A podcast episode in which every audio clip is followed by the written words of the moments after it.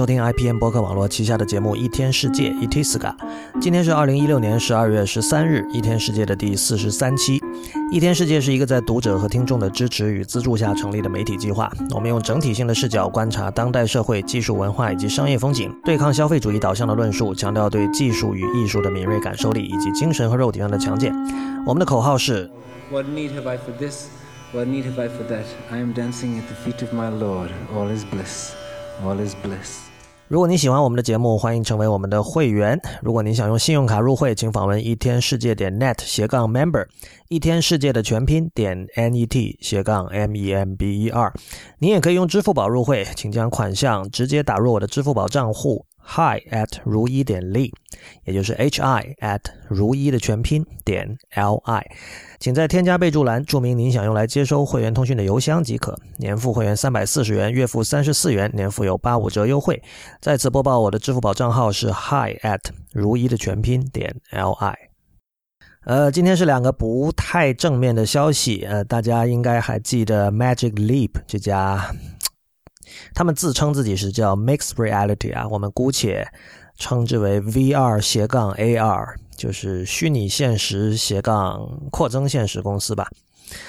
嗯，大家可能还记得他们网站上非常炫目的这个视频演示，一个人把他的手掌打开，里面就出现了一只大象。呃，在那之后也会我们在 YouTube 上看到他们发布的几个。非常令人震惊的视频，比如说一些人在他们的办公室里，呃，玩某种类似这个 FPS 第一人称视角的这个枪战游戏，但是他们并不是对着一个屏幕，而是在空气中抓一把枪出来，然后对着空气里扫射，诸如此类的。所有这些视频都非常符合我们对于一个真正的扩增现实世界、真正的 AR 世界的想象。但是，呃，上周这个 The Information 这个网站的记者 Reed Albergati 发表了一篇重磅的文章。呃，根据这篇文章呢，所有这些都是假的。我们知道，这个大概从二零一四年开始，Magic Leap 这家神秘的公司一直被视为这个 Oculus Rift、HTC Vive 还有这个 Hololens 等等这些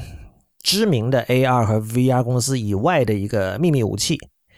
呃，他的班底非常的强大，呃，他的投资人也包括了像 Google Venture，包括像 Andreessen Horowitz，呃，还有阿里巴巴等等在内的这个强大的阵容。呃，我自己其实对于虚拟现实技术的产品化，这里特指 VR 哈的产品化是抱有一定疑虑的。这一点在一天世界之前也经常讨论。但是 Magic Leap 一直给我一线希望，但是现在看起来，所有这些希望都已经成了泡影。在 Information 的这篇文章里面呢，这个记者说他花了几个月来采写，然后他真正去到了 Magic Leap 在佛罗里达的总部，然后并试用了这些设备。那当然，这些设备是不允许拍照的。呃，首先我们可以知道的是，我们看到那些视频并不是用我们最终可以买到的 Magic Leap 的这个消费者设备做呃玩的，而事实上，这个消费者设备什么时候可以买到，目前是完全不知道的。呃，Magic Leap 直到今天都远没有做出可以产品化的虚拟现实或者扩增现实设备，而且创始人对于什么时候能做出来，在整场访谈里也显得非常的语焉不详和闪烁其词。简单来说，Magic Leap 这家公司越来越像一个 Vaporware。那虽然几个月前我们都听到传闻哈，说 Magic Leap 内部管理比较混乱，然后有人离职等等等等。呃，但是我相信很多人跟我一样，看到这篇稿子还是有一种上当的感觉。嗯，其实对我来说最失望的可能是得知我们看到的演示视频，呃，是假的，因为这个视频，呃，在这篇稿子里有写，它是出自新西兰的这个 Weta 工作室。呃，Weta 大家可能知道是这个 Peter Jackson 的这个《指环王》，就是《魔戒》这部电影的这个特效公司。那《魔戒》火了之后，Weta 的名声当然也是这个如火箭般这个飞速上升哈。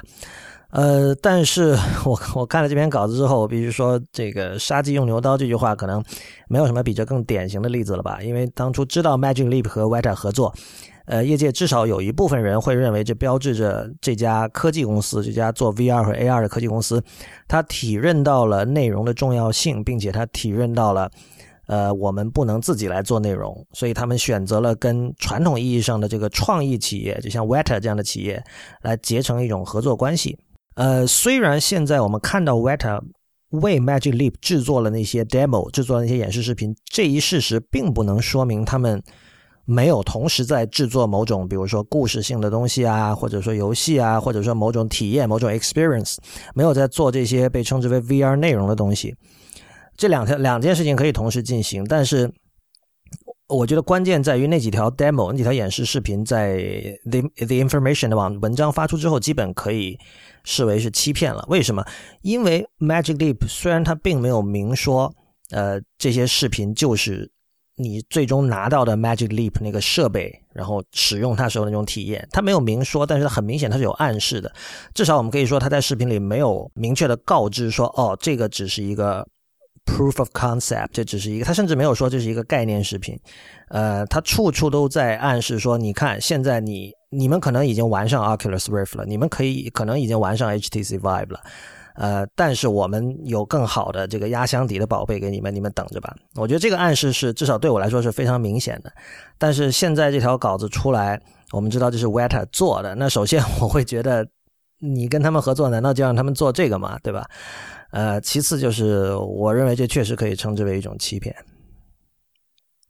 事实上，那个 Information 的记者 Albert Gotti 他玩到的东西呢，就是就是在那个视频里，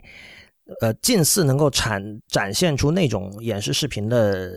这个效果的一个设备，是像一个小冰箱一样大。啊，这小冰箱就可能我们如果住酒店的话，在那个被称之为 Mini Bar 的那个地方，就里面大概是那样大小的一个冰箱，然后。他们当然，这并不是他们现现在完全的产品，就是 Magic Leap，它有另外一个，也是头盔性质的东西。然后这个东西呢，那位记者有试戴，然后他因为不能拍照，但是他有描述嘛。他除了那篇稿子之后，他之后在那个 Reddit 上面还做了一个 AMA，就是 Ask Me Anything，就是如果你看了稿子还有其他这个疑问的话，你可以到那儿问他嘛。他有描述，就是说那个东西其实很重，而且在头上系得很紧，是需要别人帮你戴上的一个东西。这个就跟可能两年前、一年前开始，大家在各种展会，美国的各种展会上试戴像 Hololens 或者这个 Rift 的体验非常近似吧。呃，根据这位记者的描述，就是目前来说，至少是他过去几个月在采访这篇稿子的时间点上来讲，呃，微软的 Hololens 它的作为一个产品的完成度都要高于 Magic Leap。我现在对于 VR 和 AR 整体的看法是类似，像 Oculus，还有像包括像 Hololens 等等，他们之前可能把整个想象搞得过于宏大了。呃，事实上，呃，VR 可能很可能要来的比 AR 更加的慢。呃，A 而 AR 到来，AR 出现在我们生活中。可能并不是，也并不是以像 Magic Leap 这种非常就是一下子一步到位的全方位的这种 AR 体验，而是类似像比如说像 Snapchat 出的那个，现在已经改名叫 Snap 啊，Snap 出的那个叫 Spectacles 那个眼镜，把 Google Glass 这样的概念重新演练了一遍吧，或者说就再再战江湖吧这样的一个概念。嗯，毫无疑问，那是一种 AR。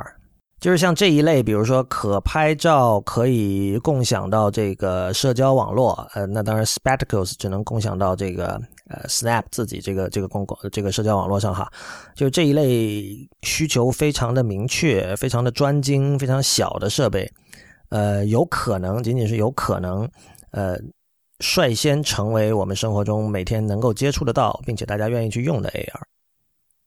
至于 VR 面临的问题就更多了，这个它能不能够呃真的像大家说的一样，比如像 Facebook 想象，呃社交的几个阶段，对吧？一开始纯文字，然后到这个有图片，然后下一步视频，再下一步就是 VR。这这我就觉得这条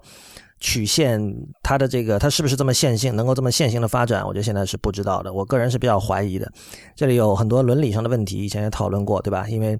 VR 意味着你和这个三次元世界、你和真实世界的这个感官经验完全被切断。嗯，换言之，这个时候这个使用 VR 的人处在一个非常 vulnerable、非常容易受到伤害的这样的一种状态。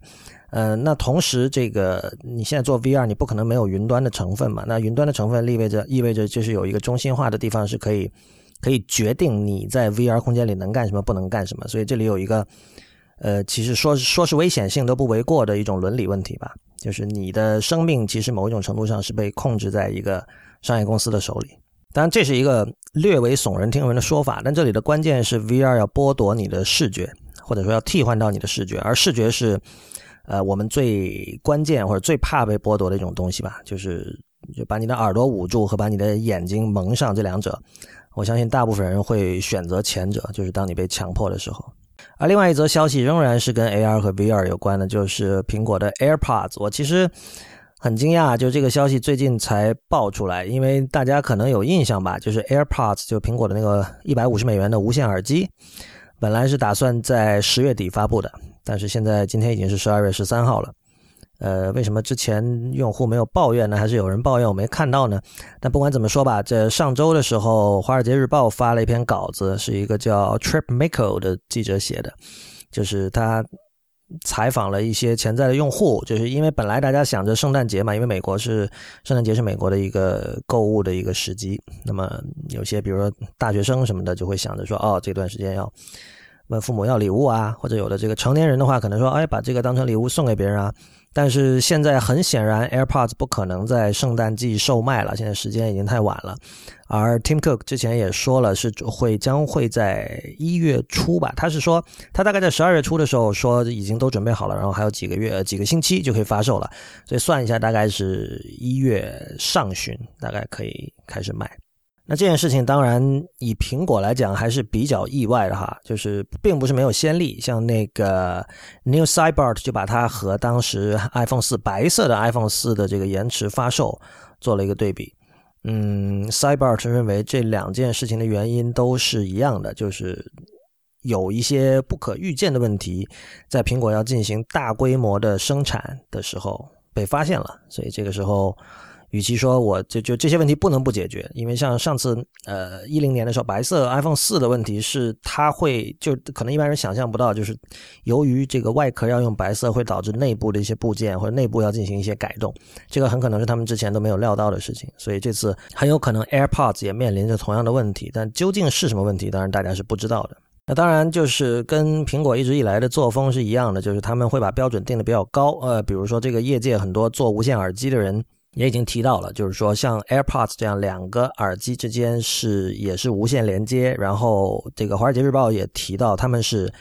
把两条信号分别输给左边和右边的耳机，所以这会要求说。呃，两边的这个音频信号要在同一时间被收到，不然就可能会有失真，所以这是一个技术上的难点吧。因为这个我也听过业内有一些呃做相关的产品的人会觉得这一点，如果苹果能够做到像像他们声称的那么好的话，那还是很厉害的。那对于这个 AirPods，New Sidebart 一直会认为，呃，等到这个 AirPods 和带有这个三 G、四 G 功能的 Apple Watch 出现了之后，呃，我们会看到下一次变革，就是说，正如有了 iPhone 之后，我们很多本来在电脑上做的事情已经改到这个 iPhone 上做了，使得 iPhone 成为苹果这个生态圈的核心。呃，他认为，当这个带有三 G、四 G 功能的 Apple Watch 和 App 呃 AirPods 普及之后，我们有相当多目前在 iPhone 上做的事情会移到那样的平台，移到用这个 AirPods 和手表来做。但是如果说我们认为，呃，未来会在日常使用中百分之八十的时间只用 AirPods 和 Apple Watch 的那批人，他们所看重的肯定是轻和小，就你不用多带一个一块东西。事实上，这些人他们之所以主张就是大部分事情或者说习惯于大部分事情在 iPhone 上做，恰恰是因为笔记本电脑太重。那么，当这个 AirPods 和 Apple Watch 的时代到来的时候，他们会不会不带 iPhone 出门呢？事实上，在大概半年、一年前，已经有很多人在在在幻想这样的场景了，就是可能从跑步开始，因为这个现在我相信已经有人就是因为 Apple Watch 可以独立的去记录你的这个跑步的这个轨迹啊，还有各种你的这个心率啊等等身体特征，对吧？你只要一开始，苹果的这个建议是一开始你带着 iPhone 跑上至少二十分钟，然后之后你就可以不带了。呃，我相信有很多人是会希望这样的场景越来越多，就是可以不带 iPhone 只带 Apple Watch 的场景越来越多的。所以这里就面临一个，因为 AirPods 和 Apple Watch 是一个视觉 UI 视觉界面特别特别少的这样的一个设备组合。呃，而且如果你往整往往大一点想的话，这所谓的叫可穿戴技术，基本上他们的视觉界面都不会是像我们以前已经习惯的计算设备那样有一个。呃，相对可以显示较多、较复杂信息的一个二维的屏幕，所以在这种情况下，这个语音的输入和听觉的呃听觉的输入和语音的输出，呃这两者占的比重一定会增加。那么这一点会直接跟整个城市的声音环境、声音面貌会相关。所以在这里我们可以看到，所有这些这个跟 AR 相关的新的技术，我认为呃其实这个恰恰是建筑师这个行业可以大展拳脚的地方，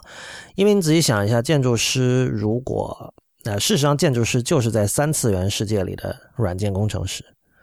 呃，之前可能也讲过吧，在一百年前，二十世纪初的时候，土木工程师的这个社会地位跟今天的软件工程师是可以一拼的。那个时候，大家认为他们是人类未来的希望，对吧？那个造桥的这些人，比如说那个，你今天去旧金山的话，在各种礼品店，你你还可以买到关于金门大桥的书，那上面有记录，就是这个桥在工程上有。各种各样的这个奇迹，有非常聪明、非常机巧的做法，今天已经不会有人想起了，对吧？呃，事实上，这个三次元的土木工程师，包括建筑师，包括产品设计师，呃，我觉得他们在这个这个未来这个。A.R. 不断摄入我们生活的这个时代里，他们能够参与的东西是越来越多的。而事实上，这个做软件的这批人也需要借助他们的经验，去思考一个物体和人的关系，就不一定是房子，不一定是这个人的身体居住于其中的这样的一个结构，也包括这个，比如像耳机这种是居住在人的身体里的这样的一个结构。呃，这类的问题是，我觉得建筑师是可以有很大的发挥空间的。结束之前发布一个小广告，因为我上次做了那个苏珊桑塔格的关于阐释的一场知乎 Live，然后大概在七天之后吧，十二月二十号，呃，我会开始一个系列，一共有六场的新的知乎 Live，呃，它是关于这个南斯拉夫或者说克罗地亚钢琴家呃波格雷利奇。的一个，他一共十四张专辑嘛，就是对这十四张专辑的全面的一个解析。呃，波格雷利奇他呃本身他对我个人影响很大，然后他最近刚刚在北京、上海和深圳完成了一次巡演，呃，这已经是他第三次来上海了吧？到北京应该也有三四次了，从九十年代最早一次有一次过来的时候。关于这个 live 的详情，大家可以到这个链接上去看。链接我们会放在本期一天世界的网站上，一共有六场，每周一场。呃，第一场是十二月二十号的晚上九点。呃，我把他的十四张专辑分成了几个部分，按照这个，比如说乐曲的性质，还有包括这个它里面一些共同的特点吧，比如像这个莫扎特、巴赫、海顿那几张就放到了一起。然后每场有。独立的标题，而且它有一些主题吧。呃，我觉得这个演讲并不只是讲给对古典音乐有兴趣的人听的，当然这样的人也可以听。呃，但这不是，首先这不是一个入门级的演讲。呃，另一方面，他会，我希望他给你带来的是一种一种更全面的一种体验。这是什么意思呢？就是我在我看来，今天的波格雷利奇他的演出毫无疑问是你不能说它是一种好的演出，但是他。作为一种一种，它是一种特殊的不好的演出。呃，在我看来，现在他的演出和他的这个演奏吧，是对世界竖起的一根中指。因为，